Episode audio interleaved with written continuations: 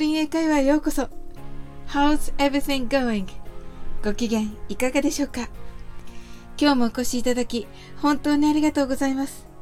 いつもいいねやコメントをありがとうございます。大変励みになっております。この番組はお好きなことをしながら耳だけこちらに傾けていただく聞くだけ英会話をコンセプトにお送りしています。ゆったりと気軽な気持ちで楽しく聞いてくださいね。皆さんは石橋を叩いて渡るということわざをご存知でしょうか？何事にも慎重な人物の例えですね。英語では look before you leap と言います。leap はぴょーんと飛ぶことです。飛ぶ前に辺りを見回して安全かどうか確かめるという意味ですね。旅行に行く時など冷房が効きすぎて寒いかも。突然ゲリラ豪雨が来るかも。歩きすぎて小腹がすくかも。不意に思わぬ出費があるかも。など心配したらキリがありません。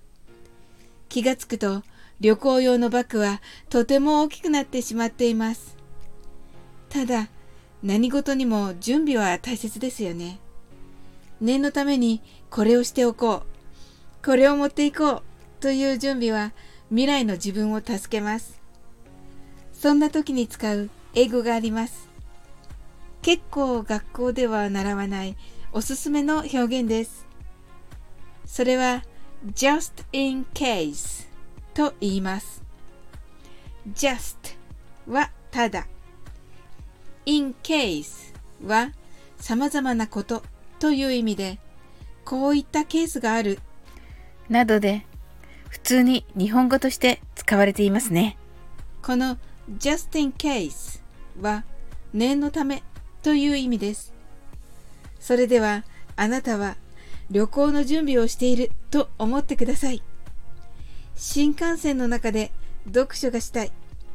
そんな皆さんはこう言います。I'll bring the book just in case この本を持っていこう。念のため。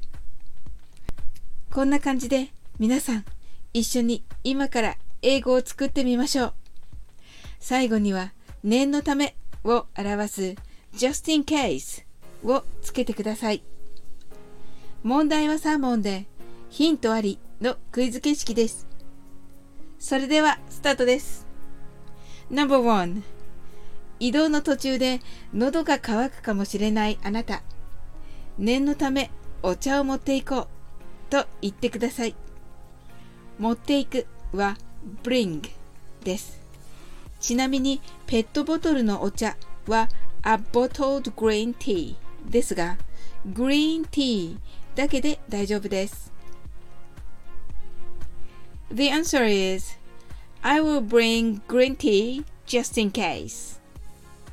Number two. お出かけするのに雨が降りそう。そんな時に行ってみましょう。念のため傘を持っていかなくちゃ。傘は My umbrella です。The answer is I will bring my umbrella just in case. Number 3待ち合わせをしている友人に念のためメールしてと言いましょう。メールしては please email me です。The answer is please email me just in case. How was it? I'm sure you did it. それでは第1問から第3問までの答えを練習してみましょう。Number one I'll bring green tea just in case. Number two, I'll bring my umbrella just in case. Number three, please email me just in case. How was it? Thank you. 今日も楽しく配信させていただきました。最後までお付き合いいただきありがとうございます。コメントやフォローいただけると本当に嬉しいです。それでは次の放送でお会いしましょう。That's all for today. Thank you. See you!